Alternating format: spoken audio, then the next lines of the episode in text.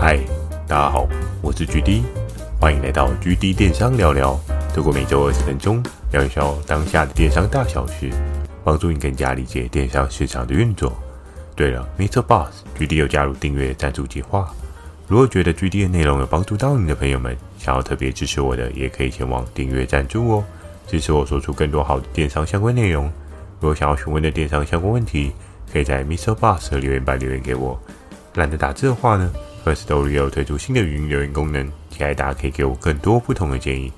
好的，我们正式进入今天的主题。今天的这一集呢，就要来讲到想到做图你就头痛，你可以尝试的制图方法。在电商的世界当中啊，我们常常知道有一些对应的商品元素，像是商品的价格、商品的成本、商品的图片。商品的行销通路、商品的广告策略，又或者是商品相对应的各式各样的美美嘎嘎，包含或许有一些研究更深入的，还会研究到所谓的商品包装哦。那这些事情呢，当然不是只有在电商世界才存在的。其实像实体的通路啊，这一块也是非常在乎的哦。不管是各式各样的促销活动啊，又或者是在对应的店点设定，都有着不一样的。设计上面的巧思哦，于是呢，在电商世界当中，或许没有像实体通路这么的重资金、重资本的状况去租赁一个对应的空间来做门市的贩售，但是相对来讲的话，你在网络上就要更加的去理解到，诶，我今天要怎么样去吸引每一个看过商品的人哦，诶，这件事情就是一件值得你一而再、再而三持续去研究的事情，因为这件事情做得好呢。你就会丰收很多的业绩，但这件事情如果做不好呢？嗯，就会很辛苦哦。因为图片做不好，往往也会造就成你的商品没有质感，价格掉入了一个需要跟人家恶性厮杀的状况。图片好就能够有一些不一样的突围的可能性哦。第一点呢，要来跟大家聊到的是，电商没有图等于没有翅膀。诶，大家还记得 Red Bull 的那个广告吗？给你一双翅膀，对不对？不知道大家有没有看过这个广告哦？锐步给你一双翅膀，但是电商如果你没有图片，你就等于没有翅膀。为什么呢？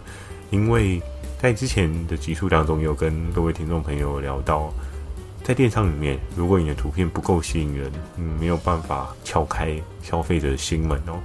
消费者的心门如果没有敞开呢，你就很难让他愿意购买你这商品哦。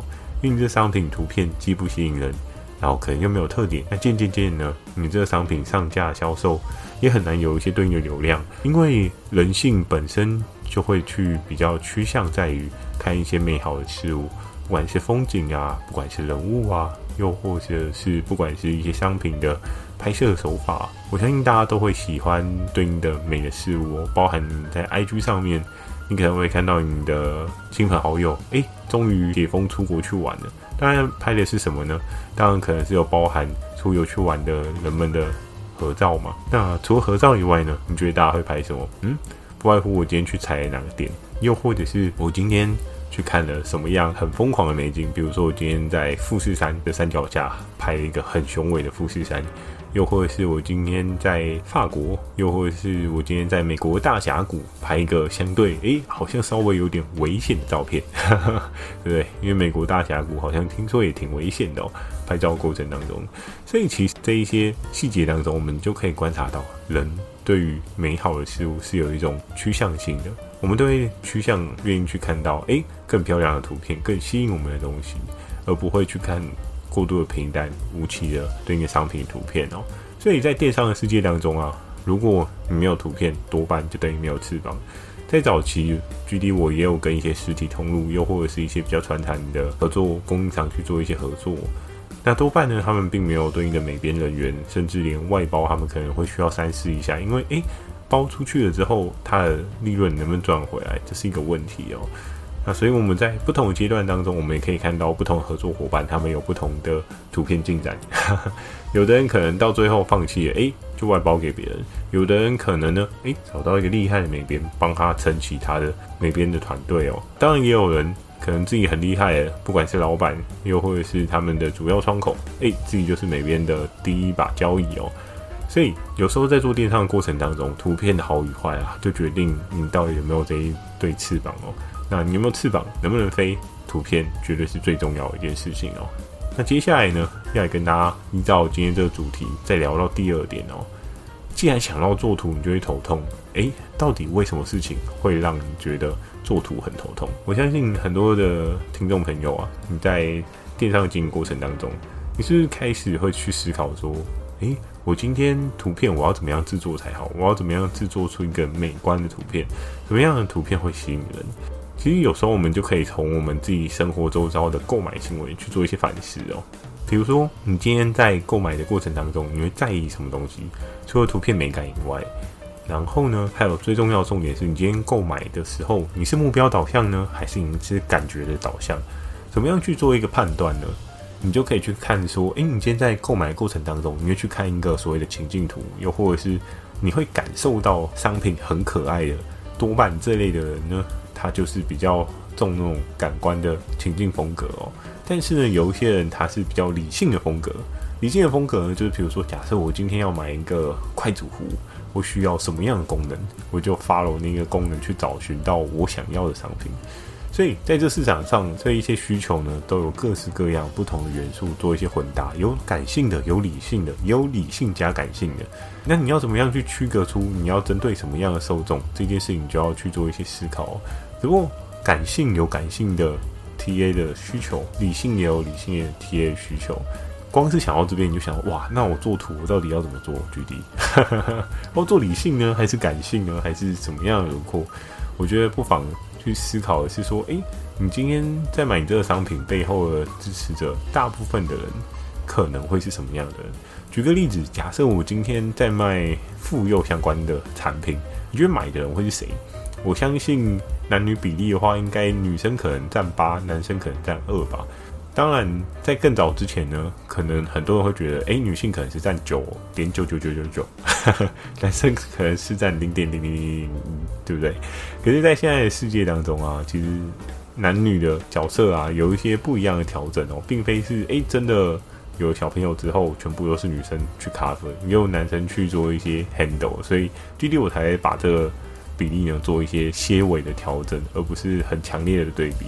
你就可以去思考的是说，假设你今天做妇幼类的商品，买的如果是妈妈的话，妈妈多半是感性还是理性呢？当然也有理性的妈妈，可是我相信感性的妈妈会大过于理性的妈妈居多。怎么说呢？因为我周遭就有认识不少的妈妈，她们可能对于商品的采购的过程当中啊，他们就会觉得哇，这个好可爱哦！我小朋友穿的一定很可爱。我相信不知道我的听众朋友有没有刚好你就是妈妈，应该可以感同身受。但我周遭也有那种很理性的妈妈，她会觉得说哦，那我这个东西用完，然后它可以用多久？那我应该要花多少钱？这样子的妈妈也不是没有，也是有。但在市场上面呢，我们当然是要去谈给所谓比较大的那一群人嘛。既然大多数的人都有感性，那我们可能就是朝着感性的方向去思考你的制图的路程哦。那既然思考好你的制图路程之后呢，接续你要做的是什么？诶，那你到底要做几张图片才好？这件事情我不知道大家有没有仔细想过，但是我在这一段的电商路程当中啊，我跟我的合作伙伴常常聊这件事情，但我们其实从来没有想过这个问题。为什么呢？因为多半合作伙伴的想法就会是。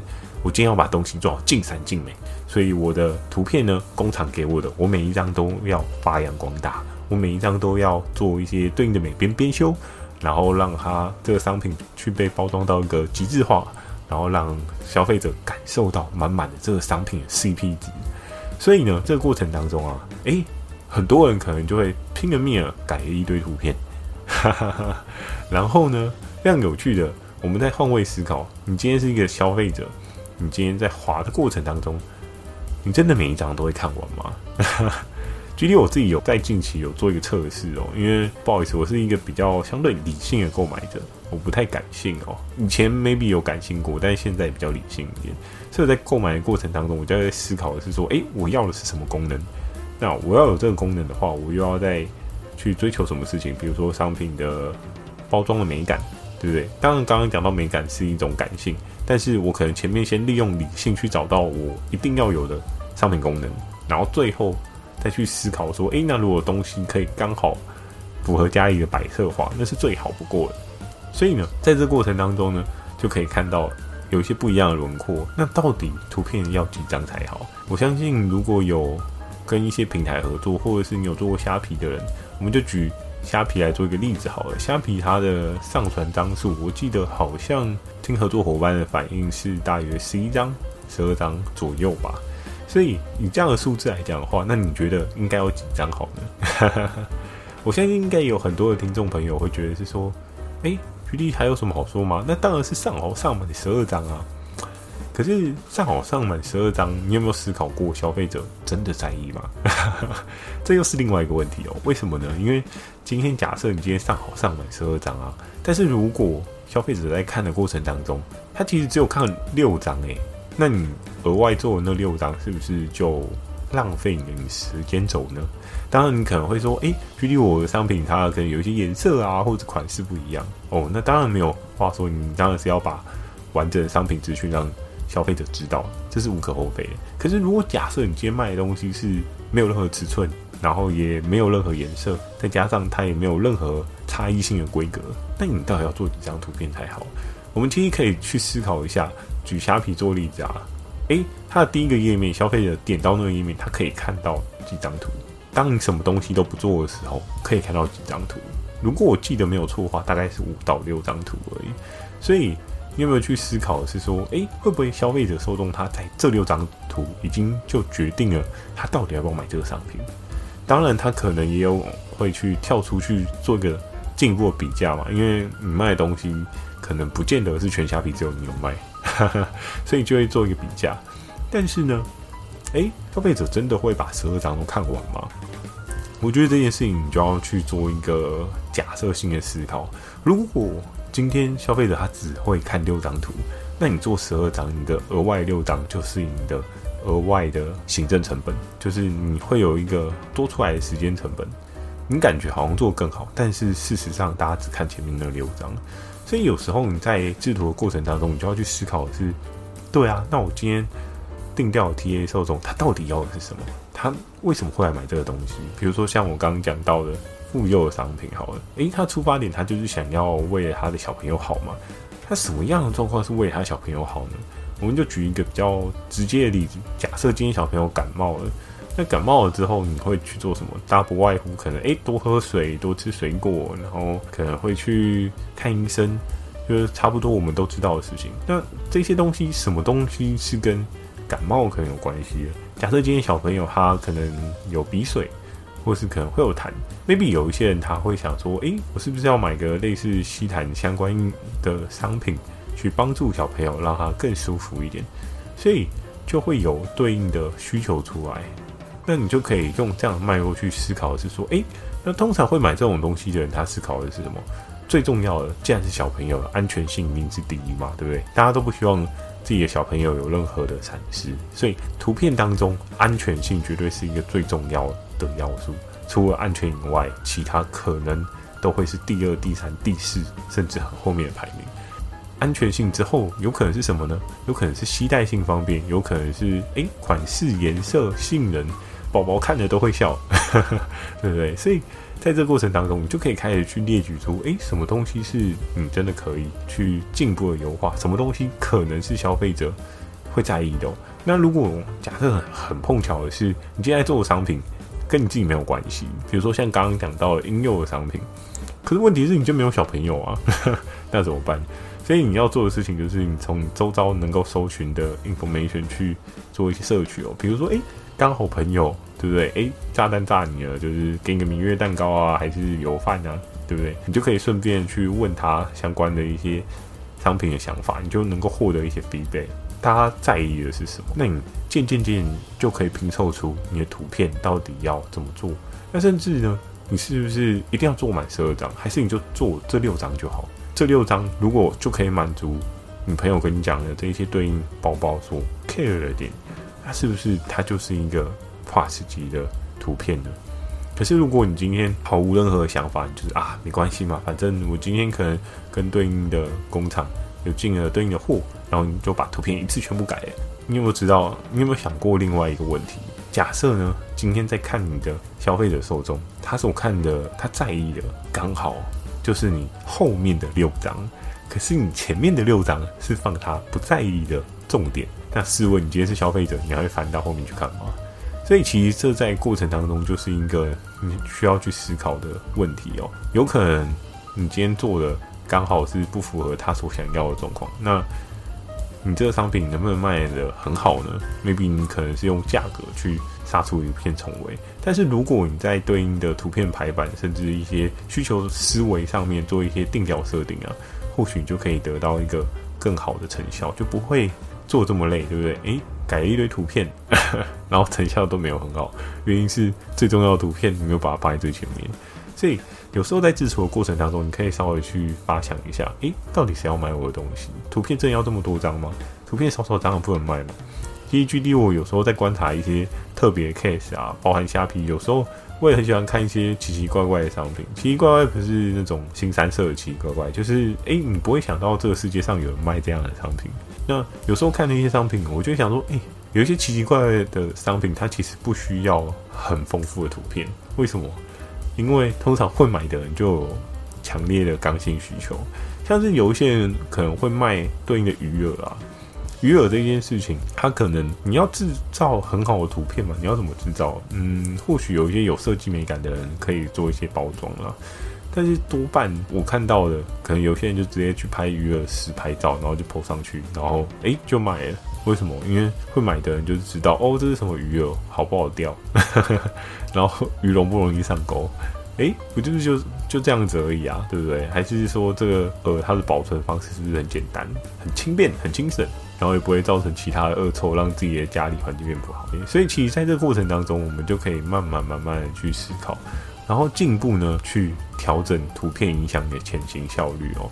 因为我们在电商的经营过程当中啊，有时候你要往前动一步啊。当然，有些人是鼓吹说，我今天就是标运出一个很大的团队，我最好有一个美编团队，我有一个特制影片的团队，哇，那我就可以走得很快啊，没有错。但是前提是你也烧了很多钱，可是烧了很多钱的状况之下，它的效率真的是好的吗？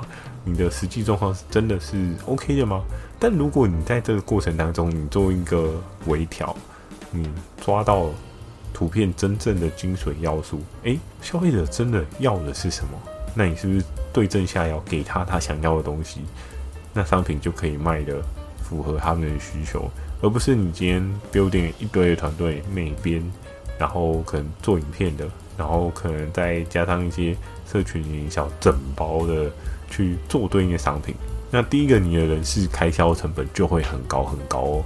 那与其这样，你倒不如前行先定调好，研究好这个商品你所要面对的那一群人，他们到底要的是什么？那你就可以很快速的降低图片对应的影响哦，就可以打破今天大家主题所跟你们说的，想要做图就头痛这件事情。其实具体我为什么会想到这一节主题啊？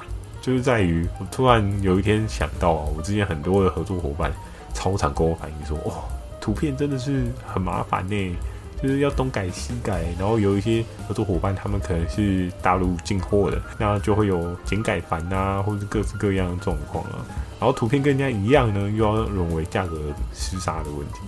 那其实在我前面的说明当中，我相信应该有一些细节是可以帮助大家可以跳脱这样的困境哦。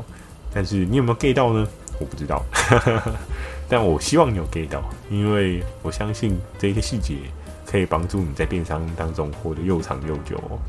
好的，今天的分享呢，就简单分享到这边哦。喜欢今天内容，请帮我点个五颗星。如果想要询问的电商相关问题，欢迎大家到 Mr. Boss 留下你的反馈及问题，或者 Firstory 语音留言给我。如果觉得 GD 内容帮助到你的朋友们，想要特别支持我的，也可以前往订阅赞助哦。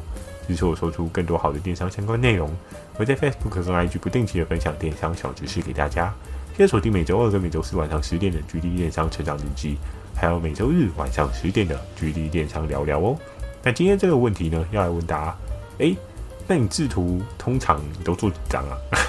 打破你今天是上哪个平台？诶，但是平台给你的对应的要求，它给，比如说像虾皮，它可能就是十一张、十二张。你真的就十一张、十二张做满吗？还是说你会很聪明的去做一些调整呢？这一个部分也非常欢迎大家留言跟我分享一下，你对制图有一些各式各样的看法，或者是做图上面你觉得这一集当中还有一些没有解答到你的部分，也欢迎大家可以在下方留言处留言给我哦。那最后呢，就祝大家有个美梦，大家晚安。